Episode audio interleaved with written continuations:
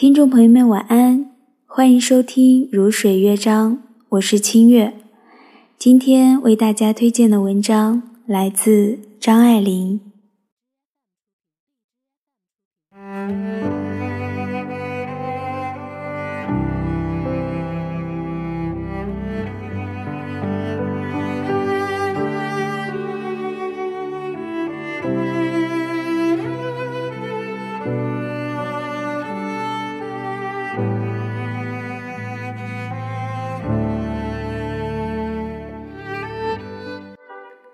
不知道抓周这风俗是否普及各地。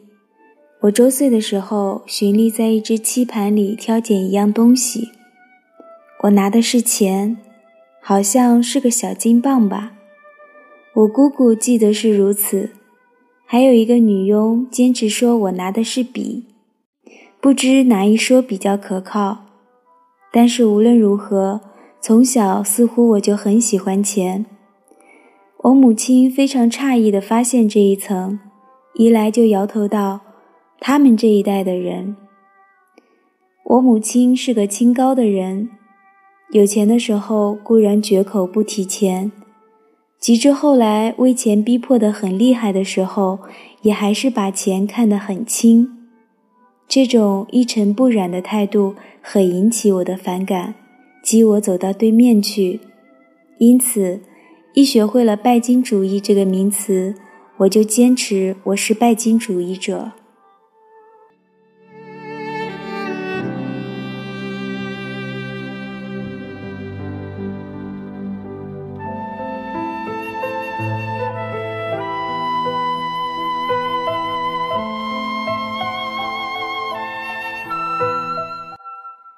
我喜欢钱，因为我没吃过钱的苦。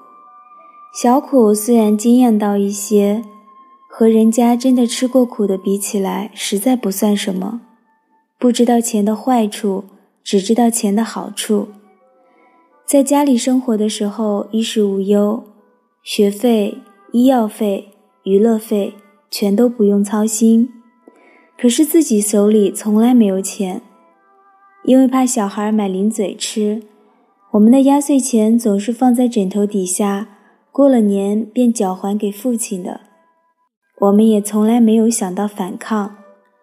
直到十六岁，我没有单独到店里买过东西，没有习惯，也就没有欲望。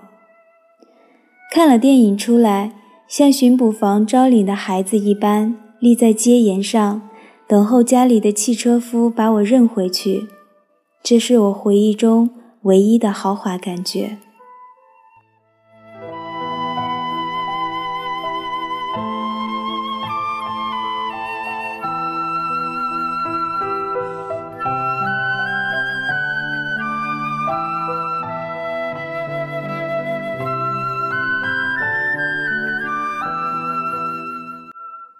生平第一次赚钱是在中学时代，画了一张漫画投到英文《大美晚报》上面，报馆里给了我五块钱，我立刻去买了一支小号的丹奇唇膏。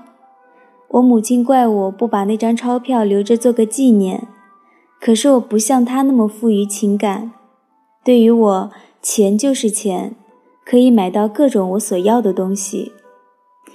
有些东西，我觉得是应当为我所有的，因为我叫别人更会享受它，因为它给我无比的喜悦。眠思梦想地计划着一件衣裳，临到买的时候，还得再三地考虑着，那考虑的过程与痛苦中也有着喜悦。钱太多了，就用不着考虑了；完全没有钱，也用不着考虑了。我这种拘拘束束的苦乐是属于小资产阶级的。每一次看到“小市民”的字样，我就局促地想到自己，仿佛胸前佩戴着这样的红绸字条。这一年来，我是个自食其力的小市民。关于职业女性，苏青说过这样的话：“我自己看看，房间里每一样东西，连一粒钉也是我自己买的。”可是，这又有什么快乐可言呢？这是至理名言，多回味几遍，方才觉得其中的苍凉。又听见一位女士挺着胸脯子说：“我从十七岁起养活起我自己，到今年三十一岁，没用过一个男人的钱，仿佛是很值得自傲的。然而也近于负气吧。到现在为止，我还是充分享受着自给的快乐的。也许因为这与我还是新鲜的事。”我不能够忘记小时候怎样向父亲要钱去付钢琴教师的薪水。我立在烟铺前，许久许久得不到回答。后来我离开了父亲，跟着母亲住了。问母亲要钱，起初是亲切有味的事，因为我一直是用一种罗曼蒂克的爱来爱着我的母亲的。她是位美丽敏感的女人。而且我很少机会和她接触。我四岁的时候，她就出洋去了，几次回来了又走了。在孩子的眼里，她是辽远而神秘的。有两趟，她领我出去，穿过马路的时候，偶尔拉住我的手，便觉得一种生疏的刺激性。可是后来，在他的窘境中，三天两天伸手问他拿钱。为他的脾气磨难着，为自己的忘恩负义磨难着，那些琐屑的难堪，一点一点地毁了我的爱。